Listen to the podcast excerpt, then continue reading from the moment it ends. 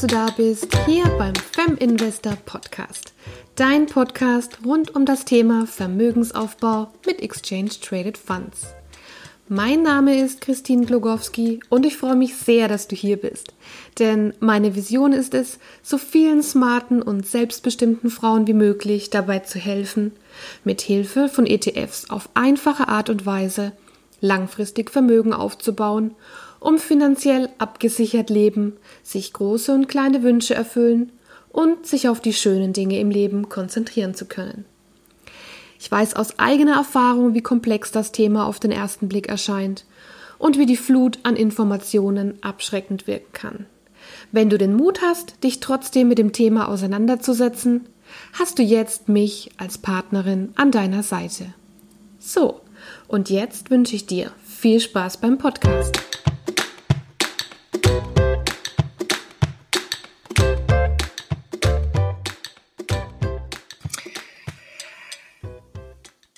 Heute habe ich zu Gast im Podcast eine ganz kompetente junge Frau, nämlich die Antonia von Easy Peasy Money Increasy. Antonia, ich freue mich unglaublich, dass du dir heute die Zeit nimmst, bei mir im Podcast ähm, Interviewgast zu sein. Herzlich willkommen. Ja, vielen Dank, Christine. Ich freue mich, dass ich bei dir mit dabei sein darf. Wir haben uns heute für unsere Hörer ein ganz besonderes ähm, spannendes Thema ausgedacht. Und zwar geht es um das Thema, welche Mythen uns gegebenenfalls oder den einen oder anderen gegebenenfalls davon abhalten, an der Börse erfolgreich zu sein. Und äh, Antonia, magst du vielleicht noch mal kurz ein paar Worte zu dir sagen? Sehr, sehr gerne. Genau. Mein Name ist Antonia und ich bin die Gründerin von Easy Peasy Money Increasy. Und meine Mission ist es, ähm, ja, das Thema Finanzen weg von einem Bauchschmerzthema und einfach hin zu mehr Leichtigkeit und Spaß bringen, weil ich habe das ähm, selber gemerkt, ähm, unter meinen Freunden und Bekannten war einfach das Thema Finanzen, da hat sich keiner damit beschäftigt und ähm, ich fand es dann total verrückt, weil es, es einfach niemandem klar ist, dass das Geld monatlich weniger wert wird und dass wir junge Menschen uns darum selber kümmern müssen und es selber in die Hand nehmen müssen. Und da war für mich klar, ich muss hier etwas ändern und habe dann kurzerhand ähm, ja meinen Blog und Instagram-Kanal gegründet und ähm, seitdem gibt es bei mir alles rund um das Thema Finanzen, finanzielle Bildung und ähm, ja von den Basics sowas wie Struktur und Ordnung, die ersten Schritte, aber auch bis hin zu Börse und Vermögensaufbau und ja, das mache ich mit viel Spaß und genau. Das ist eine total schöne Mission und ähm, man merkt, was du einfach für einen riesengroßen Spaß bei der Sache hast. Das ist total schön. Gut, dann lass uns gar nicht lange um den heißen Brei ähm, sprechen, sondern dann fangen wir doch einfach mal an mit Mythos Nummer eins, würde ich vorschlagen. Bitteschön. Sehr gut. Und zwar für den ersten Mythos äh, habe ich mir überlegt, du musst ein Experte sein, um an der Börse erfolgreich zu sein. Und ähm, das ist wirklich so verrückt, weil so viele Menschen ähm, denken, dass man irgendwie täglich Chartanalysen machen muss oder immer die Wirtschaftsteile der Zeitungen lesen muss und je nach Newsmeldung das Portfolio neu ausrichten muss, ähm, um mhm. erfolgreich zu sein. Aber das ist halt für den Anfang einfach gar nicht notwendig. Also, ja, das also stimmt. Da hast du recht. Also man muss kein, ja, man muss kein Fachchinesisch kennen, man muss nicht jeden Tag äh, irgendwelche Wirtschaftsprognosen und sonstiges studieren. Genau, aber man sollte natürlich schon wissen, was man tut, richtig?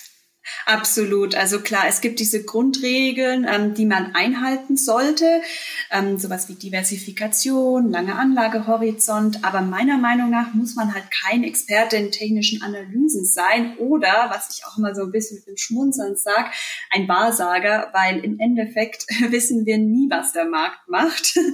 Und ähm, deswegen muss man kein Experte oder Wahrsager sein, um erfolgreich zu sein. Absolut. Ich denke, es konnte auch keiner vorher die Corona-Krise voraussagen. Also von dem her. Genau so ist es. Ja, bin ich total bei dir.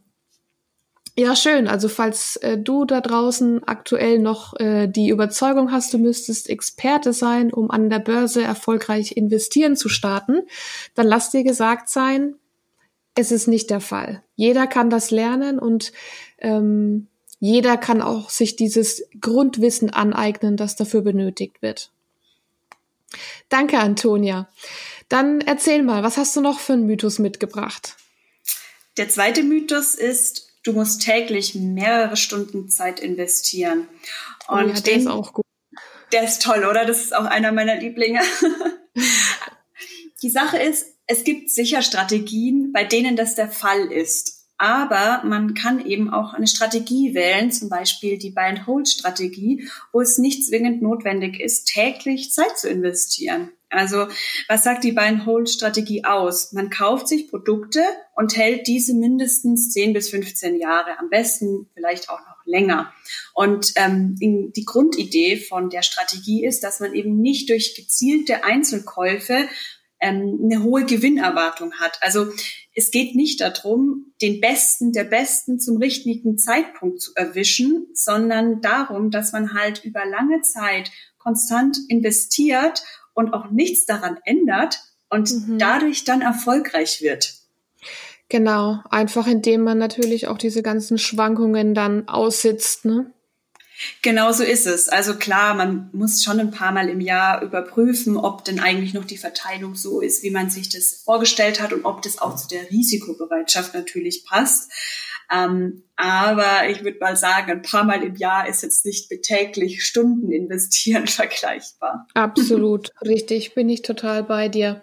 Also im Prinzip, wenn wir jetzt auch mal davon ausgehen, dass wir vielleicht in einen ETF investieren oder sogar per Sparplan automatisiert investieren, dann richten wir das einmal ein. Wir entscheiden uns einmal für welchen Sparplan oder für welchen ETF wir, ja, in welchen ETF wir investieren wollen und dann läuft es von ganz alleine, richtig?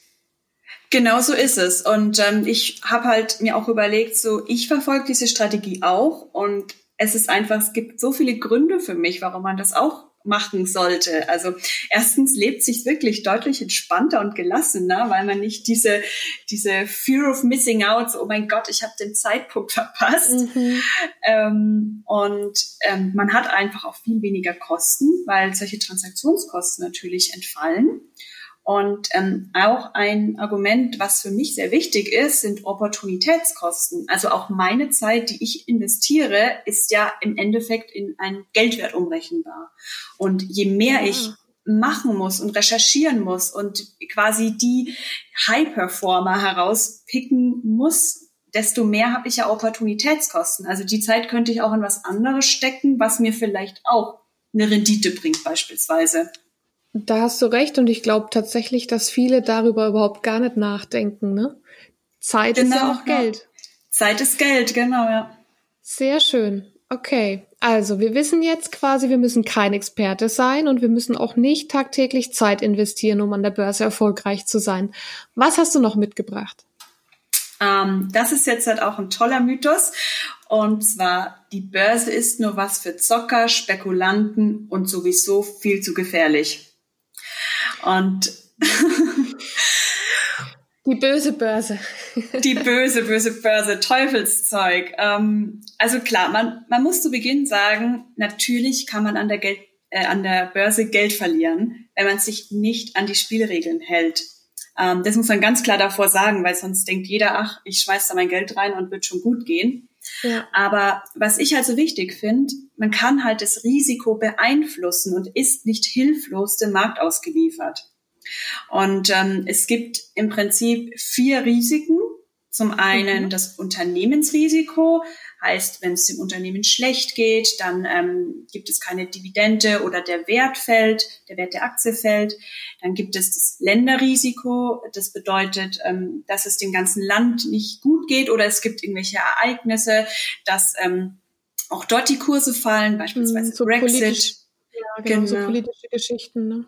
Genau. Dann gibt es noch ein Branchenrisiko, ähm, dass es einfach der kompletten Branche nicht so gut geht, weil es vielleicht andere Neuerungen gibt oder die Leute fragen einfach dieses Produkt nicht mehr nach. Ähm, das sind eben so drei Risiken, die man halt super minimieren kann, indem man eben eine Verteilung macht. Also indem man nicht alles nur in ein Land, in eine Branche oder in ein Unternehmen steckt. Stichwort Diversifikation. Mhm. Mein Lieblingsthema. Genau, dein Lieblingsthema. Und was halt dann noch übrig bleibt, ist das Marktrisiko. Das nennt man auch systematisches Risiko. Und, okay. ähm, Und wie gehen wir damit um? Genau, also dieses Risiko bleibt einfach bestehen, weil man kann einfach nicht voraussehen, dass zum Beispiel Corona kommt und alle Märkte fallen. Kann man nicht voraussehen, kann man sich auch jetzt nicht so super optimal dagegen schützen. Aber man kann natürlich das Risiko eines Verlustes minimieren, indem man einen langen Anlagehorizont hat. Also quasi nicht, ähm, wenn eben dann mal so was kommt, dass der ganze Markt nach unten geht, dass man dann verkaufen muss. Genau. Haben wir ja auch bei Corona gesehen. Es gab eine richtig ordentlich deutliche Schwankung nach unten. Aber der Markt äh, hat sich dann im, tatsächlich relativ schnell auch wieder erholt und mittlerweile haben wir in vielen Bereichen wieder vor Corona Kurse erreicht. Ja. Genau. Ähm, genau. Natürlich muss man wissen, dass sowas nicht immer so schnell geht, so eine Markterholung, dass sich das teilweise auch mal über mehrere Jahre ziehen kann. Aber nichtdestotrotz, wenn man das einfach aussitzt, ähm, kann man das Risiko dadurch eben minimieren, indem ja, man einfach find, langfristig plant. Genau, und ich finde es halt so toll, dass ähm, man eigentlich dann diese ganzen Risiken, die man so im Kopf hat mit der Börse, eigentlich dann auf eins minimieren kann. Und das ist dann nur noch eins, um das man sich kümmern muss und ähm, wo man eben verschiedene Lösungsmöglichkeiten hat. Genau. Und wichtig zu wissen ist eben auch, wenn man, wenn die Börse schwankt und wenn das ganze äh, Thema Börse sich mal Richtung Süden bewegt, also die Kurse fallen, dann hat man ja noch lange keinen Verlust eingefahren, solange man ähm, die ganze Investition, die man hat oder teilweise nicht verkauft, ähm, weil solange man seine Anteile einfach hält, hat man nur Buchverluste. Wenn man allerdings dann verkauft, dann hat man erst die Verluste realisiert. Und das muss eben vielen auch bewusster gemacht werden, meiner Meinung nach. Ja, absolut. Cool, schön. So, dann glaube ich, sind wir bei Mythos Nummer vier angelangt, richtig? So ist es. Genau. Und der Mythos Nummer vier, der ist sicher auch in so vielen Köpfen, war bei mir auch so. Und ja? zwar, ja, ja, absolut. Und zwar, ich hatte immer die, den, den Gedankenkopf, du musst den Markt schlagen. Heißt, du musst besser sein als der Markt. Aber wenn man sich mal überlegt, auf ein Sparkonto bekommt man zurzeit, keine Ahnung, zwischen 0% und 0,5% Zinsen, also mhm. so gut wie nichts. Mhm. Und die durchschnittliche Rendite an der Börse, sagen wir mal, zwischen fünf und sieben Prozent. Und ähm, wenn man jetzt quasi einfach nur mit dem Markt mitgeht, dann hat man ja schon eine deutlich höhere Rendite als bei herkömmlichen Bankprodukten. Noch ganz und, kurz, Entschuldigung, dass ich dich unterbreche, ja. ganz kurz zur Ergänzung. Den Markt äh, nicht besser zu sein als der Markt heißt quasi den Marktdurchschnitt zu erreichen mit diesen fünf bis sieben Prozent. Genau. Nur für die, die sich jetzt nicht sicher sind, was genau das bedeutet, den Markt zu schlagen.